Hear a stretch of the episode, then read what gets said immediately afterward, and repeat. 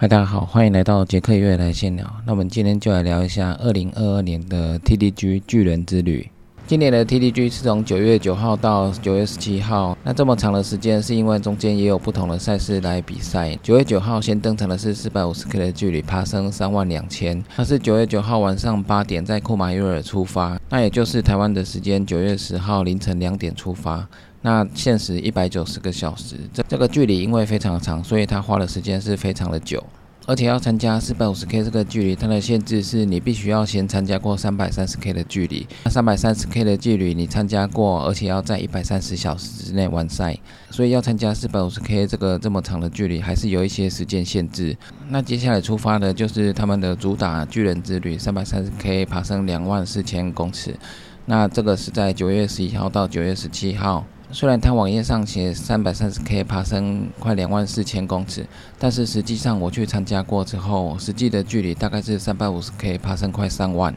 所以它的距离也是蛮长的。那这个是九月十一号早上十点在库马约尔出发，限时一百五十个小时，也是为期蛮长的一段时间。台湾的时间就是下午四点出发。那还有一个组别是一百三十 K 爬升一万两千公尺，它的时间是九月十三到九月十五，它是从 Grossley 的晚上九点出发，就是台湾的时间九月十四号凌晨三点出发，限时是四小时。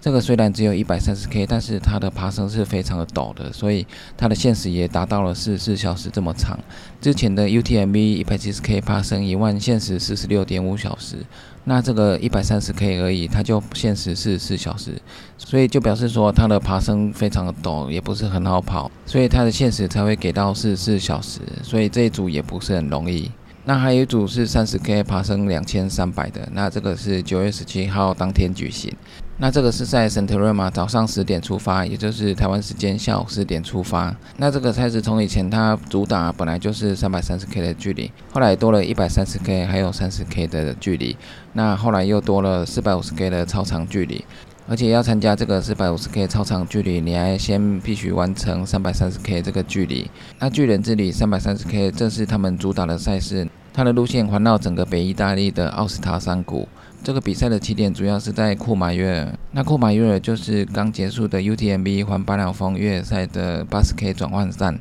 那因为小姆尼跟库马约尔的距离蛮近的，所以很多人在参加 UTMB 之后，也会顺便参加 TTG 巨人之旅。那这两个赛事几乎都是一前一后举行。如果说 UTMB 算是法国最大的越野赛事的话，那 TDG 巨人之旅也算是北意大利的经典赛事。那要参加这个这么长的巨人之旅，你的耐力要够，因为它的距离很长。那比赛一开始的时候，大家从库马约尔出发，一开始前面五十 K，大家都会蛮兴奋的，很努力的往前跑。但是这个距离长达三百三十 K，前面五十 K 跑那么快是没有用的。那除非你的实力真的很强。那像现在的纪录保持人 Franco，他就是花了六十六小时就回到终点。这个距离是一百五十小时，但是他六十六小时就可以回到终点，所以他整段三百三十 K 几乎都是跑得蛮快的。那我们去的话，我们如果三百三十 K 一开始五十 K 就跑得太快的话，往后面会非常累，所以。那时候我在跑的时候，我就看到跑到五十 K 之后，大家还蛮有精神的，因为这五十 K 的距离可能很多赛事都有。跑到一百 K 的时候，跟你一起跑的人还是蛮多的，因为一百 K 的赛事很多赛事也都有这个距离。那后来到一百 K 之后，人就渐渐的变少了，因为一开始冲太快的话，你后面很累，那你后面还有两百多 K 要跑。前面的第一个五十 K 的补站那边还没有很多人在睡觉，大家只是整理一下装备而已。但是到达一百 K 之后，它的补站的睡觉的人数就越来越多，因为大家到一百 K 的时候也花了蛮长的时间了，所以到一百 K 的时候大家都比较疲劳。到一百五十 K 的时候，跑到你旁边的选手就越来越少，因为大家都已经累翻了。所以这种长达三百三十 K 的距离，你一开始跑太快其实是没有用的，一开始就是要稳稳的跑就好了。等到你跑到一半一百五十 K 之后，那后面的一半才是重点。因为我们一开始去的时候都没什么经验，所以我们就尽量的保守一点，那跑得稳一点。到补站的话要补给好，大概休息一下就赶快的出站前进。那每个补站他可以睡觉，但是限时两小时。如果你前面跑得很快，那你很早就到那个补站的话，那你可以睡久一点，因为他的睡眠两小时是指说，如果这些床铺都已经满的话，那后面还会有选手陆续的进来，那你只能睡两小时，他就会把你叫起来。因为后面还有人要休息，他的床位没有那么多。那这个被叫起来的话，我在后面的两百到三百 K 的时候，有一次就被叫起来，因为场的场地不够大，所以他会帮你计时，只能睡两小时。那我们刚刚讲说，经过一百五十 K 之后，因为我们的疲劳程度也蛮大了，一百五十 K 之后就真的需要躺下来休息一下，那整理装备。它的转换包就是跟着你的步伐一直前进。那如果你过 CP One 的话，它就会先把你的转换包送到 CP Two。所以你到 CP Two 的时候，你有转换包可以使用。那你离开 CP Two 之后，他就把你送到 CP 三。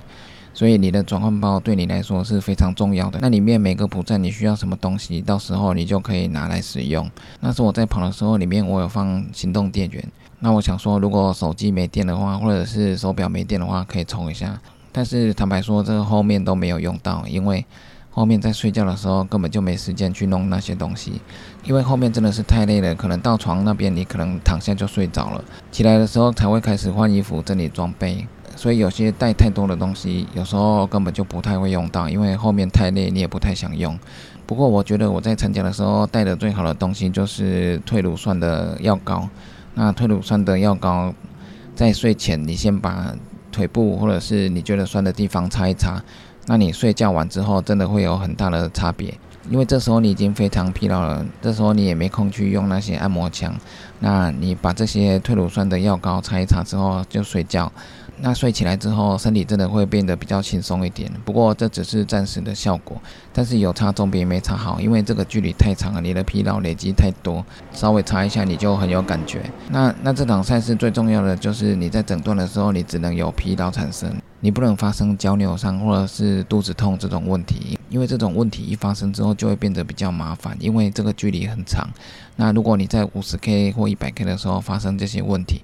那后面还有两百多 K 要走，你要怎么走下去？而且它每站其实都有关门时间。如果你又胃痛、脚扭伤，那你到达这个补站的时间就会越来越长，所以你有可能在那个补站就会被关门。所以这场比赛最好的状态就是疲劳。那你疲劳本来就是正常的，你跑那么多天，你身体本来就会疲劳。重点就是你每个补站你可以睡得着，然后吃东西你吃得下去，这是最重要的，因为这才是维持你持续前进的动力。那如果你有胃痛或者是脚扭伤的话，就会比较麻烦。后来到两百多个的时候，我脚有磨破皮。啊，手也有磨破皮，手磨破皮是因为登山杖的关系，因为那时候没有戴手套，然后登山杖没有用那么久过，后来手部起水泡。不过手部起水泡那是没有什么关系的，因为你主要是要靠你的脚在走。那脚起水泡、脚破皮的话会比较麻烦一点，因为这个距离那么长，它每座山爬升都大概一千，那整段距离大概是要爬二十五座玉山的意思，所以它的爬升都是非常多，而且爬上去。不容易，下坡也不容易，因为下坡也很陡的话，你的股四头肌也是非常吃力。所以为什么说要带一些退乳酸的东西？因为到后面一百五十 K 之后，两百多 K，你的股四头肌没有承受过那么长的时间的反作用力，所以它的乳酸累积会非常的大。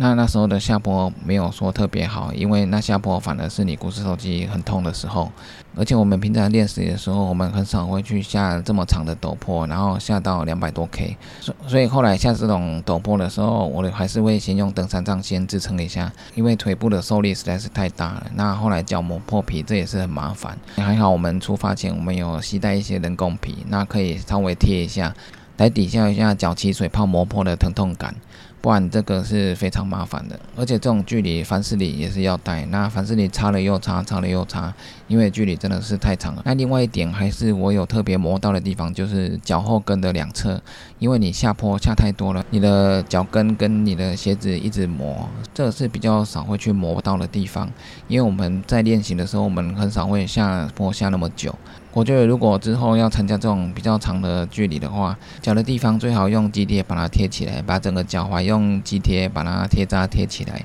这样子除了可以防止脚部跟鞋子那磨破皮之外，那你也可以多一层保护。那时候也不晓得会磨到脚跟后面，所以也没有带到贴扎这个东西。手套也是很重要，因为登山杖也不会用那么久。那如果一般我们参加比赛的话，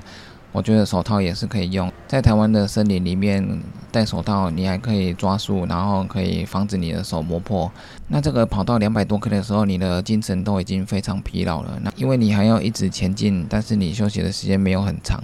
所以你的精神会越来越差。后来到晚上的时候，你真的看到山上的树林或石头，你会觉得有人站在那边，会出现一点幻觉。那这个是因为疲劳过度，那你又要持续前进的关系。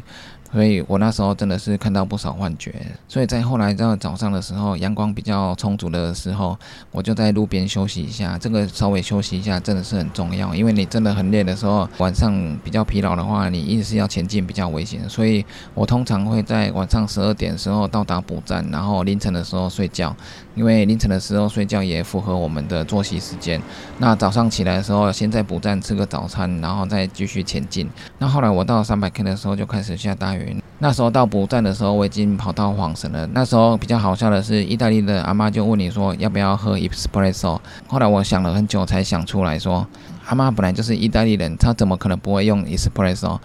所以那时候离开补站的时候，我就越想越好笑，我怎么会问意大利的阿妈这种问题？那后来到五十 K 的时候，你就想说三百 K 都已经过了，那剩下五十 K，你就会整个人突然精神又回来。就像你跑全马，你已经跑到三十五 K，那剩下的距离你就会特别的开心。所以这个这么长的距离，你就是当做一个长途的旅行一样，中间要欣赏各地的风景是蛮漂亮。所以这个巨人之旅真的是非常漫长的一场赛事。那今年我们台湾有陈鹏忠还有 Maggie 参加这场比赛，因为疫情之后这场赛事又暂停了一年。那今年有台湾选手参加这场比赛，我们也预祝他们能够顺利的完赛，大家一起来帮忙关注还有加油。那以上就是今天的杰克月来闲聊，记得订阅 YouTube、按赞 FB 粉丝页，还有追踪 IG，就这样喽，拜拜。